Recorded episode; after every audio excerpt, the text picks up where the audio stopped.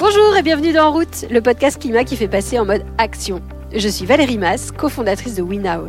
Chez WeNow, nous sommes convaincus qu'agir pour le climat, c'est l'occasion rêvée pour faire grandir les individus et les organisations. Alors toutes les deux semaines, je vous emmène rencontrer des artistes, des dirigeants, des scientifiques, des salariés, des sportifs, pour vous inspirer, nourrir votre réflexion et vous aider à trouver comment vous aussi, vous pouvez agir pour le climat. Parce qu'on a tous un style différent et surtout un impact bien plus grand qu'on ne le croit. Cette semaine, je reçois Thomas Zigula. Quand il était étudiant, Thomas était membre actif du collectif pour un réveil écologique. Il a participé notamment à essayer de faire bouger certaines entreprises sur le sujet du climat. Et puis, il a rejoint Engie et est en charge aujourd'hui d'un programme un peu particulier. Un programme qui aide les clients de l'entreprise à réduire leur consommation d'énergie. Le parcours de Thomas était tellement étonnant que j'ai eu envie de comprendre comment passer de pour un réveil écologique à un poste chez Engie et comment un énergéticien pouvait mettre en place un programme qui aide ses clients à consommer moins. Vous êtes prêts à passer en mode action?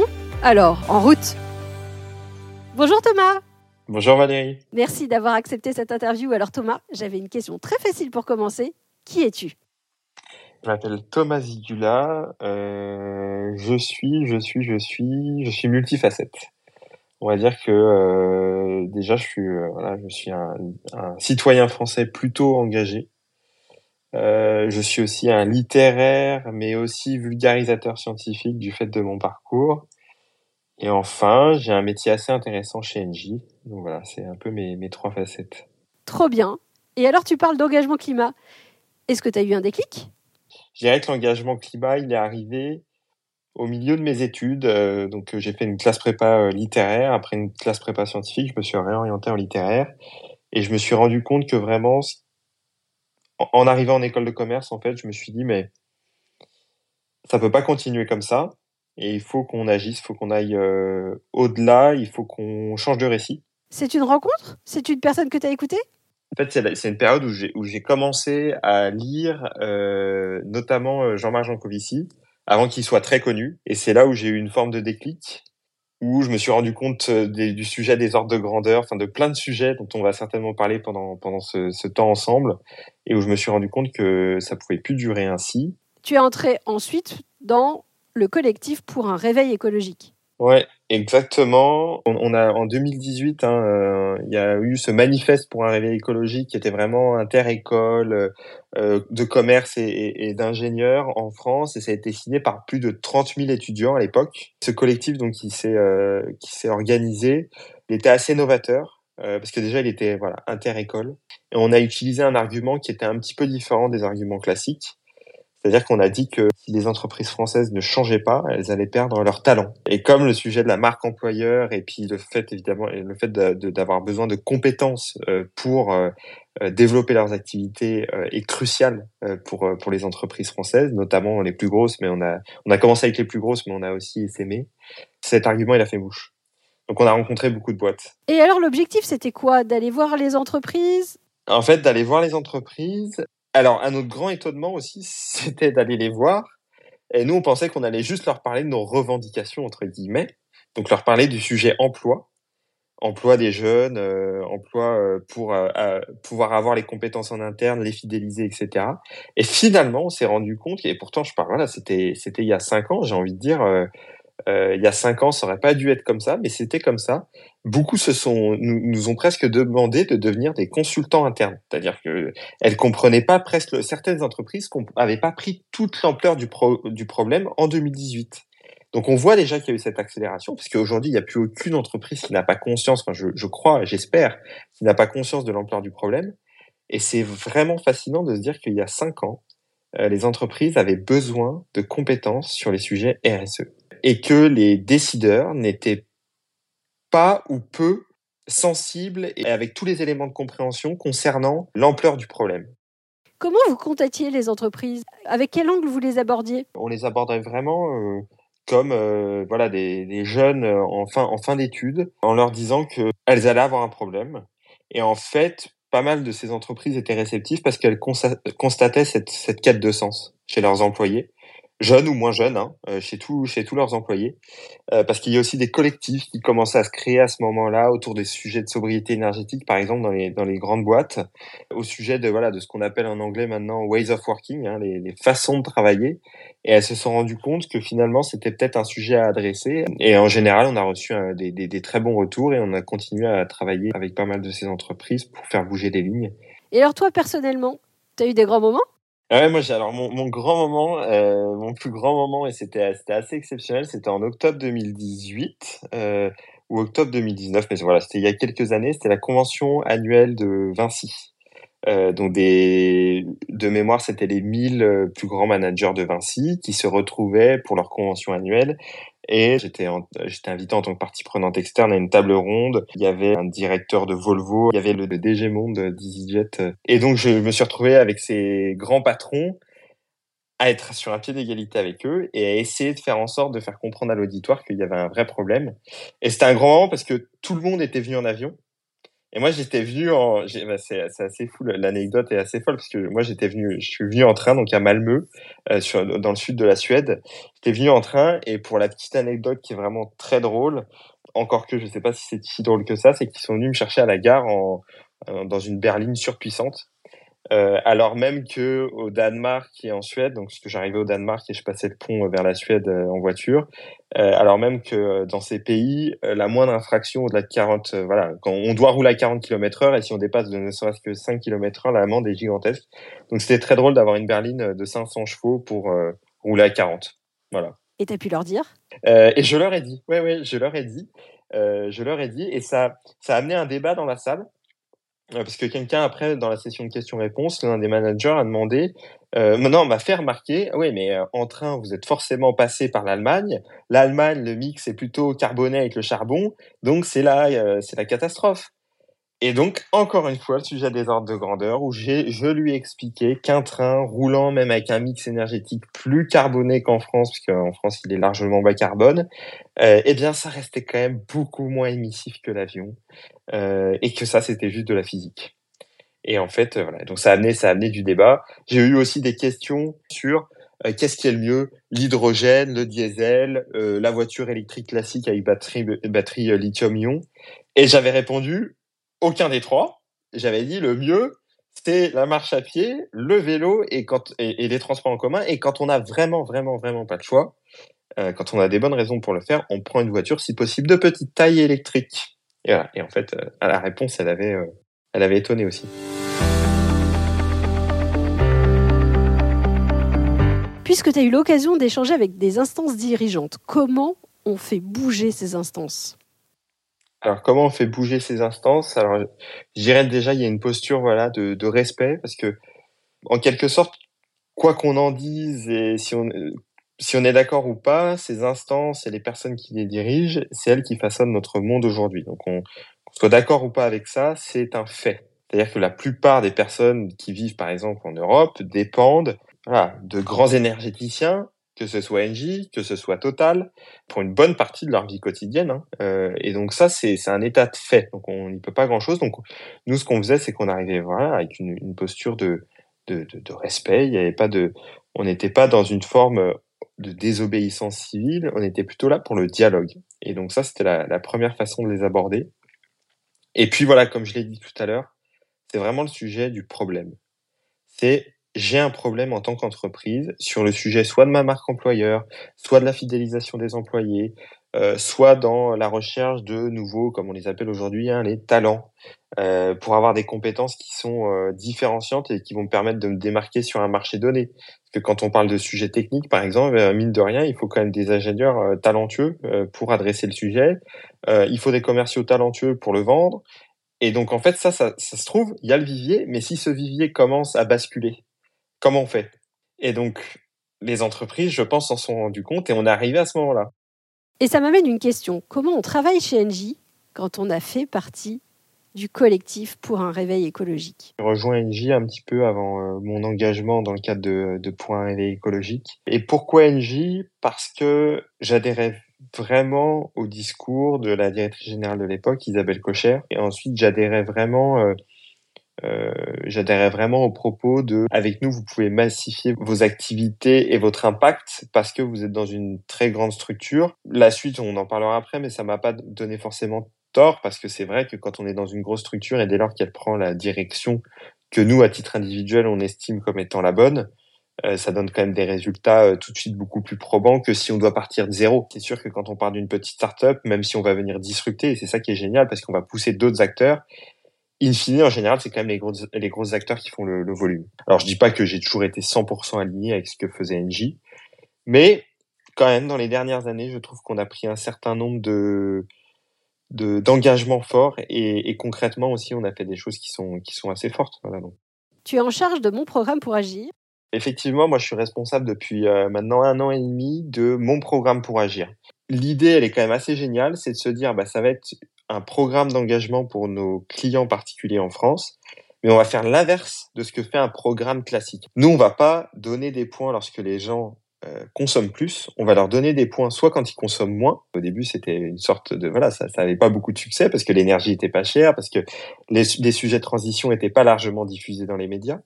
Et la deuxième chose, c'est quand aussi ils consomment ce qu'on ce qu'on dit chez nous mieux, c'est-à-dire quand par exemple ils vont réaliser des travaux d'isolation chez eux, là on va leur donner beaucoup de points parce qu'évidemment c'est très cher, mais on va les soutenir dans leur démarche et en plus on va faire énormément de pédagogie.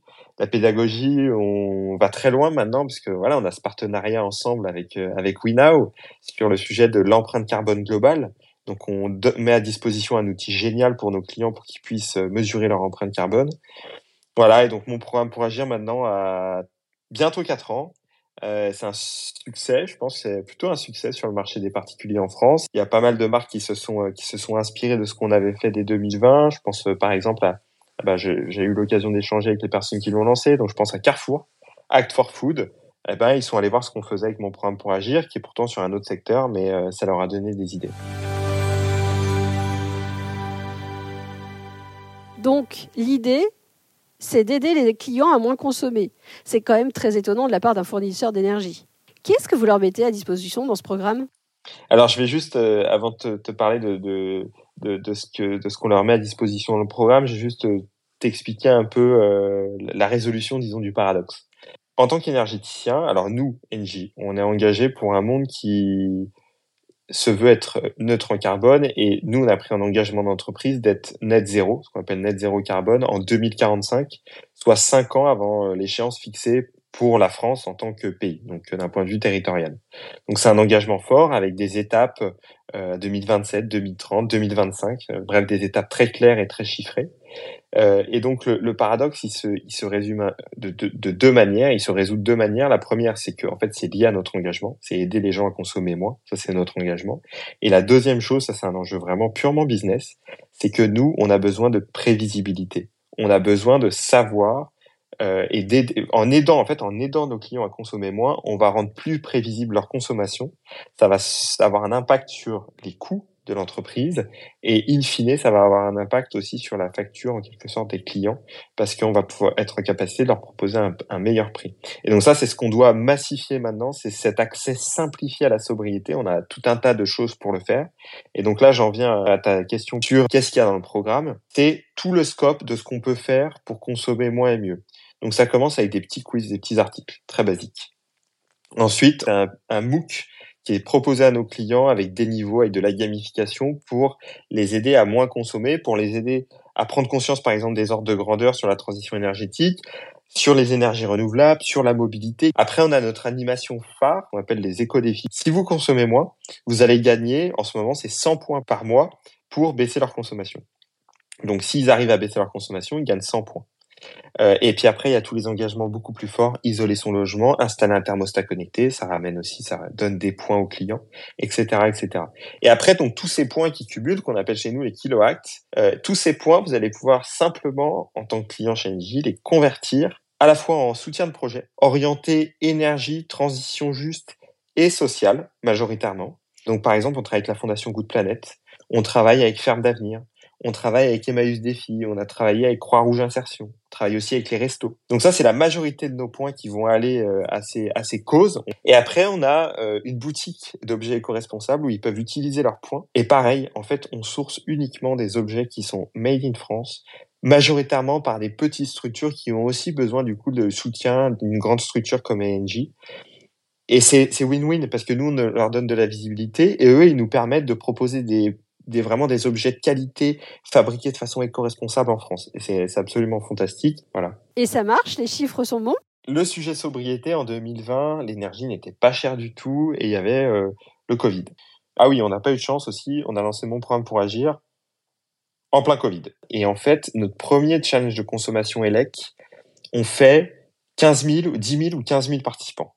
À l'époque, on devait, on était, alors je peux pas donner les chiffres publiquement, mais on est à plusieurs, on est à plusieurs millions de clients dans tous les cas. Donc on est à plusieurs millions de clients. Euh, Aujourd'hui, on a 4 millions de clients en électricité verte, et c'est la majorité euh, de, nos clients. Donc, ce qu'il y a d'incroyable, c'est qu'à l'époque, voilà, on fait 10 000 participants. C'est la première fois qu'on fait ça. Et là, on fait notre record euh, en mars 2023. Euh, on a fait 90 000 participants. Donc en l'espace de trois ans, on a fait euh, on a fait x9. On en a même fait un cet été pour la première fois sur le sujet climatisation et on a fait 60 000 participants. Aujourd'hui, on est à plus de 700 000 participants dans mon programme pour agir. Il y a un an et demi, on était aux alentours de 100 à 150 000 participants dans mon programme pour agir.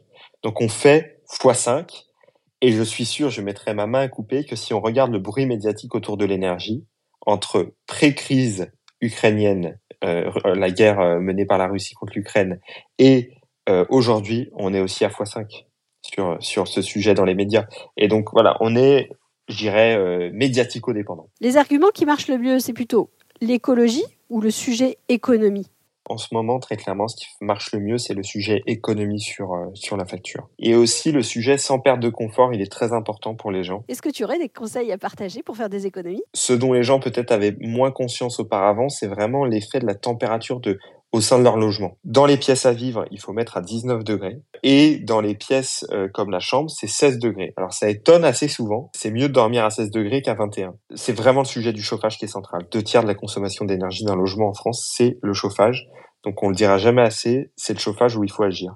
Après, il y a aussi des choses à optimiser. Par exemple, euh, les ballons d'eau chaude. Il peut avoir une solution avec un thermostat connecté qui évite que la résistance se mette en route tout le temps et donc là, ça va permettre, en fait, il y a des thermostats intelligents maintenant qui permettent de s'adapter euh, aux habitudes de vie des occupants. Et donc d'éteindre tout simplement la résistance quand ils sont pas là. Hyper intéressant. Et votre programme, il aide vraiment à changer les comportements? Vous avez des témoignages? Ouais, assez souvent, en fait, on a des messages que j'ai envie de qualifier de gratuits et de sympas, où les gens nous disent, bah, super, j'ai découvert des choses grâce à votre programme, merci beaucoup, merci pour les éco-défis. Euh, mais ouais, on a des, on a des, assez souvent des super retours sur le contenu de mon programme pour agir. Si je te remets dans ta casquette d'étudiant, de jeune étudiant actif dans pour un réveil écologique, est-ce que tu trouverais que c'est un élément important que les entreprises fassent des choses de ce type pour leurs clients? Bah, Moi, je suis, je alors, je suis persuadé du, modèle. Quand on écoute euh, un citoyen lambda, il va nous dire qu'il peut rien faire parce qu'il dépend euh, des entreprises qui vont lui fournir tous les services euh, qu'il consomme. C'est totalement vrai. Et donc, c'est pour ça que la mission euh, vraiment la mission des entreprises, et c'est aussi une mission des pouvoirs publics et de l'éducation notamment, c'est euh, de donner les clés de compréhension. Pour un premier point, c'est comprendre que c'est systémique, en fait, que c'est pas uniquement les pouvoirs publics qui vont pouvoir agir seuls. C'est pas uniquement le privé qui va pouvoir agir seul, et c'est pas évidemment encore moins les citoyens qui vont pouvoir agir seuls. Et donc nous, en tant qu'entreprise privée, il est notre responsabilité de donner les clés de compréhension euh, à nos clients, mais elle arrive en deuxième poste. La première responsabilité, c'est de faire tout ce qu'on peut pour tout réduire. Et t'as pensé quoi Des appels à démission des jeunes qui sont à peu près de ta génération? Ah, Ils sont à peu près de ma génération. En plus, j'en connais certains, euh, parce qu'il y en avait certains euh, qui, qui, étaient fortement engagés dans le point réveil écologique. Et ben moi, j'ai pensé que c'était une réponse tout aussi compréhensible et recevable que la réponse que je suis en train d'essayer d'apporter en disant qu'on peut agir au sein d'une entreprise. Parce que moi, je, comprends aussi le ras-le-bol. Moi, ça fait cinq ans que j'essaie d'influencer, enfin même plus maintenant, mais ça fait plusieurs années que j'essaie d'influencer autour de moi ce que j'appelle mes, cercles concentriques, c'est-à-dire les gens autour de moi. J'essaie de, j'essaie de faire en sorte de changer de récit, de dire que ça peut être positif de faire une randonnée plutôt que d'aller à l'autre bout du monde en avion ça peut mettre beaucoup mieux de faire une randonnée dans les Pyrénées en y allant en train de nuit qu'aller à l'autre bout du monde. Et en fait, je comprends l'envie que ça accélère. Je comprends aussi le désarroi. Je comprends la patience. je comprends le pessimisme et donc en fait, euh, bah moi je, je les comprends. C'est une autre forme de réponse.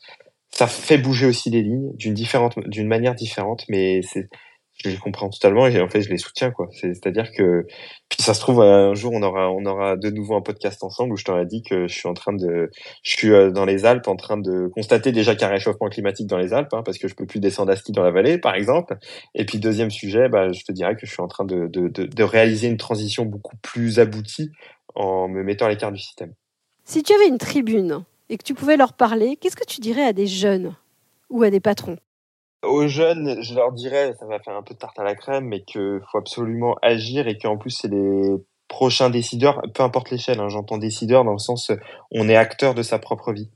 Voilà, donc je leur dirais qu'il faut absolument agir. Je leur dirais que le temps du pessimisme n'est pas encore venu, mais je leur dirais aussi de pour être réaliste qu'on n'est pas non plus très loin du temps du pessimisme, en tout cas de, de, ma, de mon point de vue, de vue de ma lunette. Hein.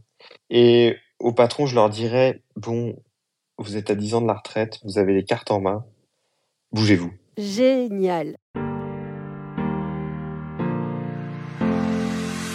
Je termine souvent mes podcasts avec trois questions rapides. La première que j'avais envie de te poser, c'est est-ce qu'on t'a donné un conseil qui te sert et que tu aimerais partager? Euh, Oui, on m'a donné le conseil euh, d'être euh, tolérant.